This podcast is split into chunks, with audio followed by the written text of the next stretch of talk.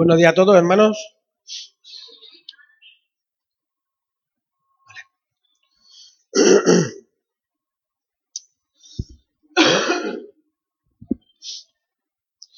El, Salmo 1 tiene una, una frase, una frase. Se podría de alguna manera resumir en una frase en latín que dice carpe diem. Sabéis más o menos eh, lo que significa esa frase, ¿no? Vive el momento. Vive el momento. Vamos a, vamos a orar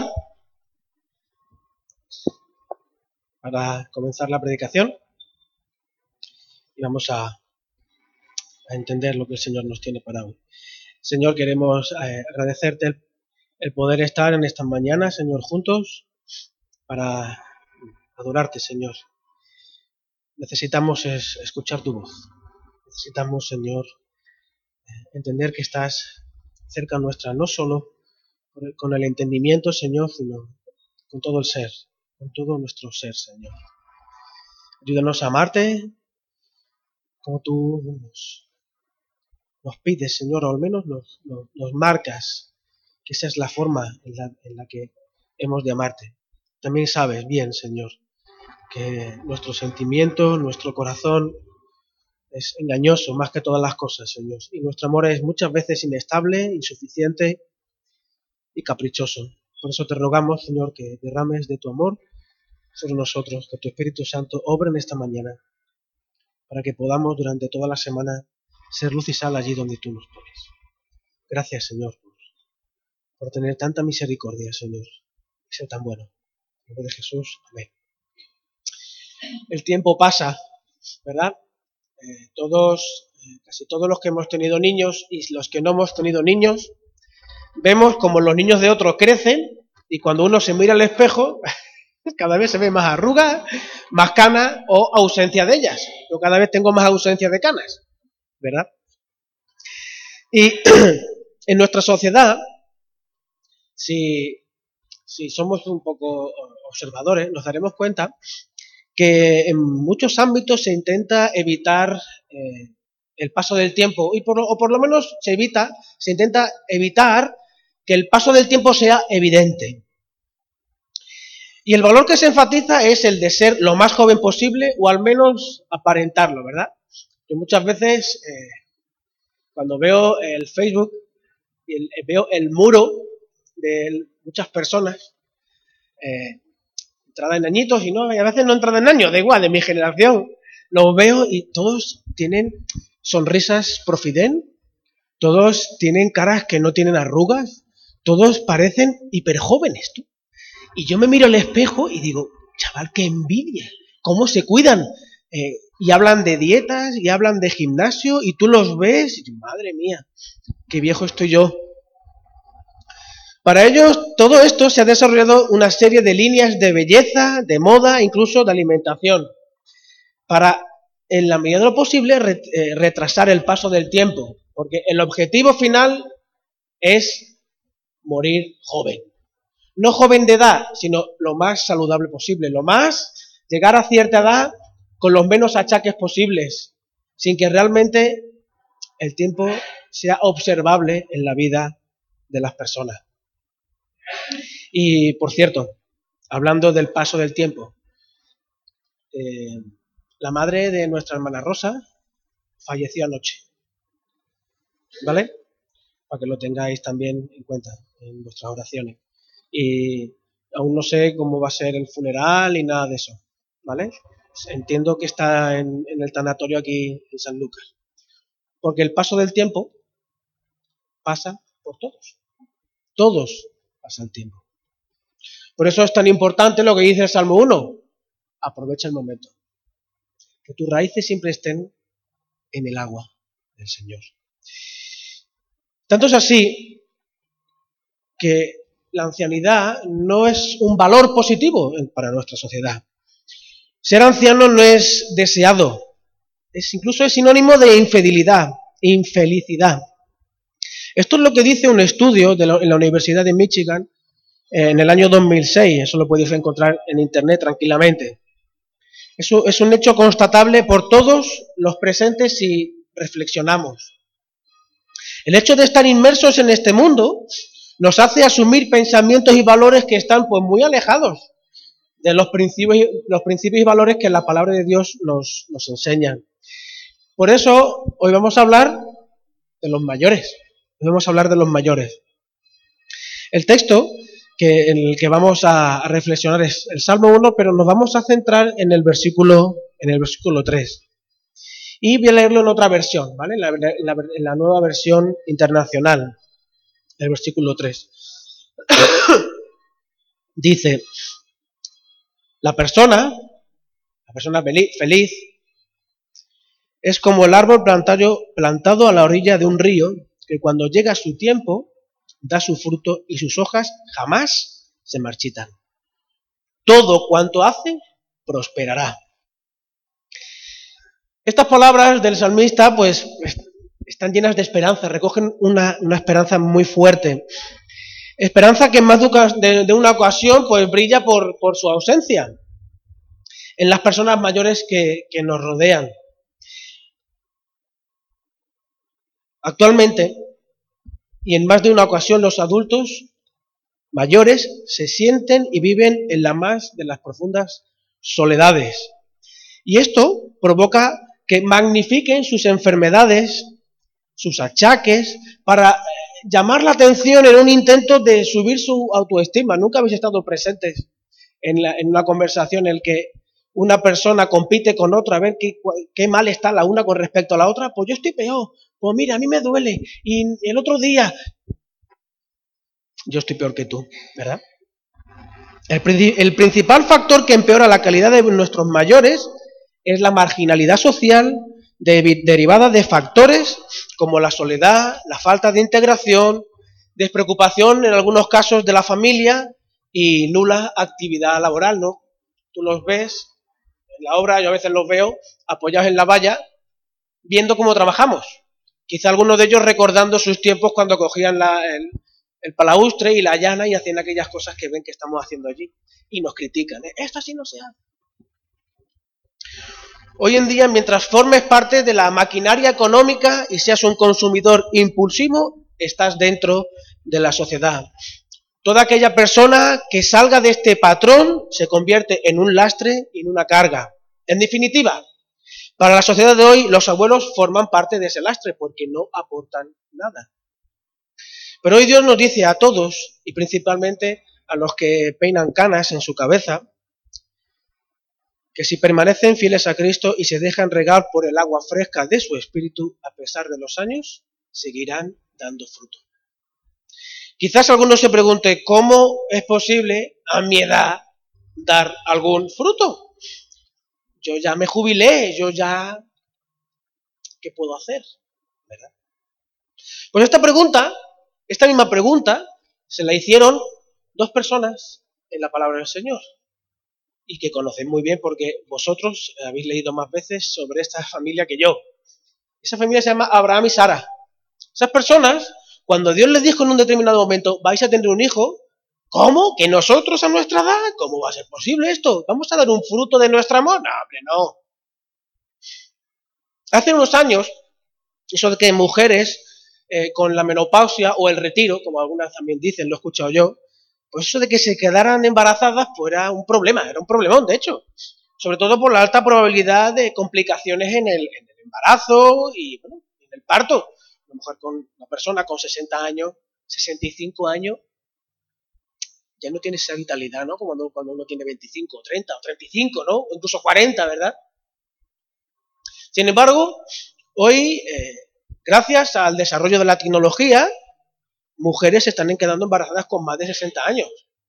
Y el, porcentaje de, éxito, o sea, que el, embarazo llegue a término bien, es de un 50% o más.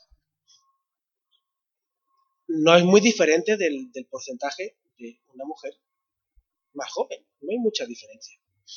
Si para el ser humano hoy en día, con todos sus adelantos, resulta un poco difícil, para las personas de hace 4.000 años, con 80, 85 años, ¿Que me había quedado embarazada? Hombre, estás mal de la cabeza. Pero Dios le dijo a Abraham que sería padre de multitudes, comenzando por, por Isaac. Y así sucedió. Génesis 21, 1 y 2. Tal como el Señor lo había dicho. Se ocupó de Sara y cumplió con la promesa que le había hecho. Se quedó embarazada y le dio un hijo a Abraham en su vejez. Y esto sucedió en el tiempo anunciado por Dios. En el tiempo anunciado por Dios. Abraham y Sara fueron padres. Dieron fruto a su tiempo. Al tiempo anunciado por Dios.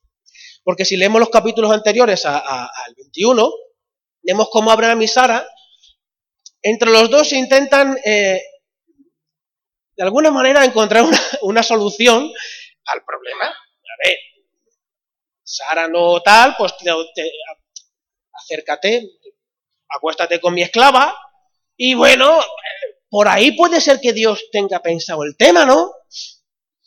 Y bueno, y a su vez también Abraham pensó que Sara tiene que acostarse con otro hombre. Y así. Por un lado, Sara le dice a Abraham que se acueste con su sierva Agar y por otro lado, Abraham casi permite que otro hombre se acueste con Sara. Cuando vio que Abimelech, un rey poderoso, se había encaprichado de Sara, le dijo que era su hermana y no su esposa, ¿os acordáis? Abraham pensaba que, que así evitaría perder su vida y cumplir la promesa que Dios le había hecho. En ambos casos, lo que puso en evidencia es la falta de confianza de Abraham y Sara con respecto a la promesa de Dios. Dios le había prometido que de la simiente de Abraham y del vientre de Sara saldría el primer hijo de ese gran pueblo que sería incontable. Incontable. Dios les dijo que cuando llegase su tiempo darían fruto, pero su edad y las dificultades que eran evidentes le impidieron confiar plenamente en el Señor. No se daban cuenta que la conquista que Dios quería hacer por medio de Abraham y de Sara pues acababa realmente de comenzar. Solo eran capaces de ver su edad y los impedimentos que esta circunstancia les reportaba. Es cierto que uno no puede cerrar los ojos pero Dios nos pide a todos, a los mayores y a los menos mayores, que miremos la realidad, pero desde sus ojos, como Él la ve, no como nosotros la vemos, desde nuestra perspectiva limitada y pequeña. Con Josué también comenzó la conquista. Estamos unos siglos más tarde. Con Josué también comenzó la conquista, pero en este caso de la tierra prometida. El libro de Josué se describe cómo fue desarrollándose esta conquista. Y es en el capítulo 12 donde se hace un resumen de las tierras conquistadas, que si se mira bien es una gran cantidad del territorio, pero al comenzar el capítulo 13 le dice a, Josué, 13 versículo 1, ya estás muy viejo y todavía queda mucho territorio por Parece que Dios le está diciendo a Josué, venga chico, venga jovencito, que sé que estás mayor, pero aún queda mucho por hacer. Ánimo. No te centres en tus limitaciones. Piensa en lo que yo puedo hacer a través de ti. Gracias a mi ayuda puedes seguir dando fruto. Para Dios la edad no es un impedimento. Si Él quiere usar una persona, la usa a pesar de todas las limitaciones que pueda tener, de todas las circunstancias adversas. ¿Recordáis quién fue Caleb, verdad? Aparte de mi niño, que es un chiquillo muy inquieto, que cualquier día lo abrazo muy fuerte.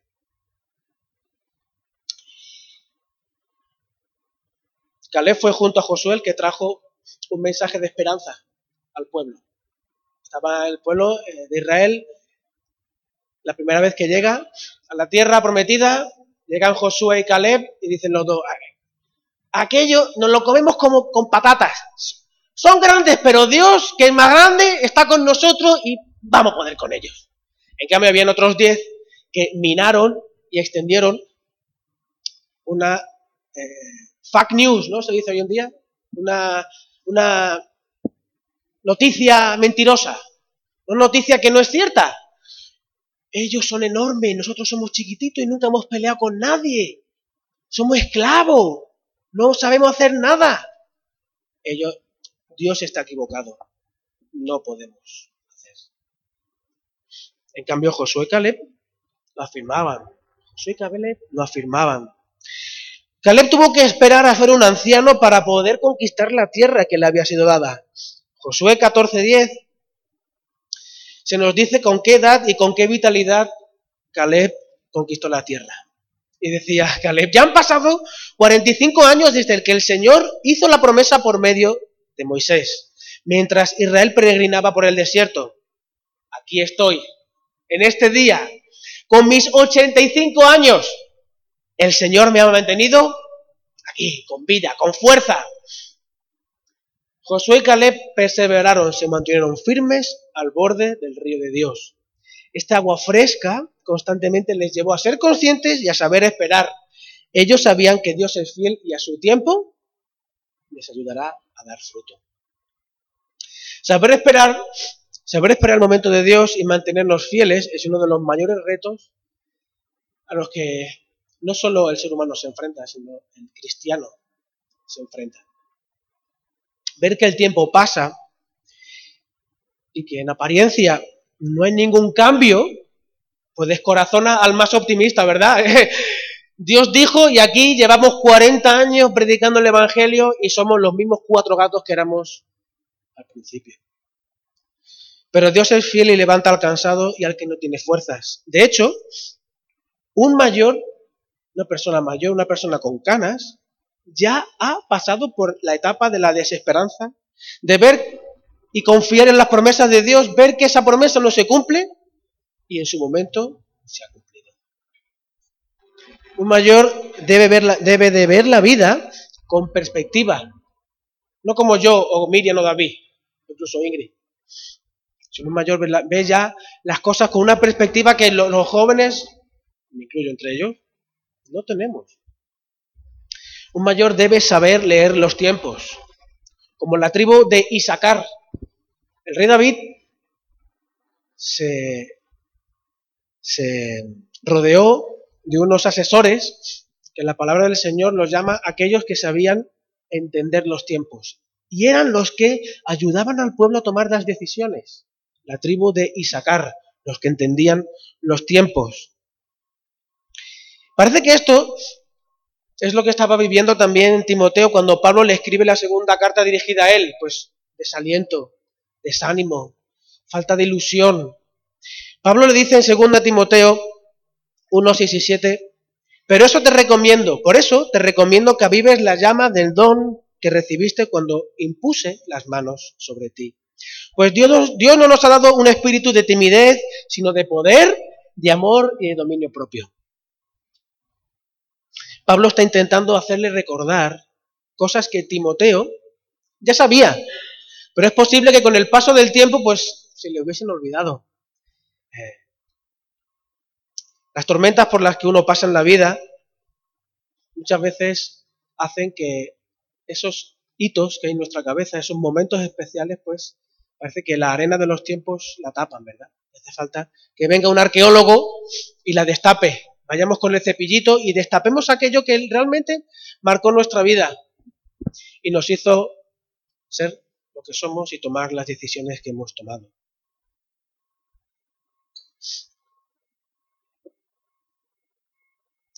Es que las canas es lo que tiene, recuerdos y experiencia. Timoteo era un joven pastor que ante los desafíos del ministerio comienza a dudar de su identidad como pastor como misionero. Por esta razón, Pablo tiene que recordarle quién es, de dónde viene y cuál es su propósito en la vida. Y esto lo hace recurriendo a sus raíces familiares. Según Timoteo 1.5. Traigo a la memoria tu fe sincera, la cual animó primero a tu abuela Loida y a tu madre Eunice, y ahora te anima a ti. De eso estoy convencido. ¿De dónde vienes? La fe de tu madre y de tu abuela es lo que te ha hecho ser lo que eres. Y esa fe, esa misma fe te anima a ti hoy. De eso estoy convencido. Qué palabras de un mayor a un joven, ¿verdad? Loida, la abuela de Timoteo, parece que es la primera persona que se agarró a la fe en el Señor. Qué importante ha tenido que ser eh, la vida de Loida para que Pablo la reconozca como una mujer de fe y de fe sincera. En la familia, la fe, más que enseñarse, se transmite. Es la coherencia, lo que, lo que tú imprimes en la vida de tus hijos. Si la vivencia que la abuela de Timoteo tenía del Evangelio hubiese sido pobre y su vida no hubiera reflejado en ningún momento las virtudes que decía predicar la vida de Timoteo, Timoteo muy probablemente hubiese sido diferente lo que era en aquel momento. Sin embargo, Pablo apela a la vida de Timoteo mostrándole que su familia es íntegra y coherente, que su fe y su identidad también lo son. hay un cimiento en ti sobre el cual Dios está construyendo algo muy valioso. Gracias a Dios a su abuela, y a su abuela, Timoteo tiene los recursos emocionales y espirituales para realizar la obra por la cual Dios lo ha llamado. Pablo sabía reconocer el valor que los abuelos tienen dentro de la familia. Su importancia es vital en la transmisión de la identidad familiar, de las tradiciones familiares y de la transmisión de la fe. De hecho, si todos eh, pensamos en nuestro nombre, eh, eh, Ingrid, Hernández, Ingrid Hernández González. Tu vida está marcada por los Hernández y por los González. Y si seguimos poniendo apellidos, yo sería Rubén de la Barrera Rodríguez, Morilla, yo sería Rubén de la Barrera Rodríguez Morilla, Yen. Y podría seguir poniendo apellidos detrás mía. Mi familia me ha hecho ser lo que soy. Es cierto que no todo depende de la genética, evidentemente. Eso es así. Pero lo que tus padres han hecho en ti, lo que tus abuelos han marcado en tu vida, eso no cae nunca en saco roto. Nunca cae en saco roto. Siempre marca. Siempre marca. Yo recuerdo a mi abuela, mi abuela Elena. Yo la recuerdo muchas veces eh, en, allí en el comedor peinándose. Esa pedazo de melena que tenía mi abuela. Yo se la recuerdo ya blanca, mi madre se la recuerda negra o oscura, ¿no? Yo la recuerdo así. Y es un recuerdo que, muchas veces me viene. Cuando paso por allí, digo, mi abuela se sentaba aquí. Yo venía de vacaciones. Y eso ha marcado mi vida. Yo venía a esta iglesia. Venía aquí, a esta iglesia de chiquitillo. Y eso ha marcado mi vida. Lo que habéis hecho vosotros, los más mayores, lo que han hecho mis padres, lo que han hecho mis abuelos, ha marcado mi vida. Gracias a que Timoteo tuvo una abuela como Loida, tuvo las respuestas a las preguntas esenciales de esta vida. ¿Quién soy? ¿De dónde vengo? ¿A dónde voy? ¿Por qué estoy aquí? Respuestas que muy pocas personas pueden dar de una forma satisfactoria. La vida está llena de etapas que poco a poco se van cubriendo. Ya yo, ayer la, ayer la hablaba con Pedro. Yo ya, de los propósitos de esta vida, ya he cumplido varios. Eh, he plantado un árbol, eh, he tenido un hijo, bueno, dos, tres, dos. El tercero está con el Señor. Dos hijos, tres hijos. Me falta escribir un libro, que lo tengo ahí, ahí. Cualquier día lo saco, ¿vale? Lo tengo ahí, ahí. Entonces ya quiere decir que yo ya las etapas de mi vida casi casi las tengo cubiertas. Hoy día la ancianidad no es una etapa que se valore como se debe. Sin embargo, para Dios es una etapa maravillosa. Es cierto que la salud, con el paso del tiempo, pues se deteriora. Ya noto que mi cuerpo no es lo mismo con 20 años. Y entiendo que con 60 o 70, pues igual. Por eso, se ha de aprender a envejecer y se ha de envejecer aprendiendo. Porque nadie llega a ciertas edades sabiendo lo que es llegar a esa edad. Aprender a envejecer significa que uno ha de aceptar sus limitaciones, que ha de potenciar sus capacidades y que aceptando la realidad de la nueva etapa, poner en marcha los dones que Dios le ha concedido. A veces pienso, hermanos, que cuando yo lo viví, eh, yo lo recuerdo, a lo mejor no era, así, pero me impactó mucho cuando yo era un joven aquí en la iglesia. Y yo recuerdo que cuando mis mayores se casaban, mis jóvenes mayores se casaban, pues entraban en una etapa que aparentemente de, de inactividad. Y yo siempre me pregunté, ¿por qué? ¿Qué pasa? ¿Que cuando me case ya no puedo hacer cosas en la iglesia? Ya salían menos a la calle a evangelizar, no se apuntaban a hacer los mimos y las obras de teatro. Había... Era la percepción que yo tenía, a lo mejor no era así, ¿vale? siempre me llamó la atención. ¿Por qué no dejamos que Dios nos sorprenda? ¿Por qué no permitís que Dios os sorprenda con la edad que tenéis? Y le decís que sí en algún momento al Señor a hacer algo concreto. Que a lo mejor no, no, no lo puede hacer uno con la vitalidad que tenía con 30 años, sí. Pero Dios no va a mirar eso. Dios va a mirar que lo que haces pones todo el corazón para servirle a Él. Es cierto que nos puede pasar como Abraham, que viendo nuestras limitaciones nos parezca un chiste las promesas de Dios y los dones que Él nos concede como una y, como, y los dones como una broma de mal gusto.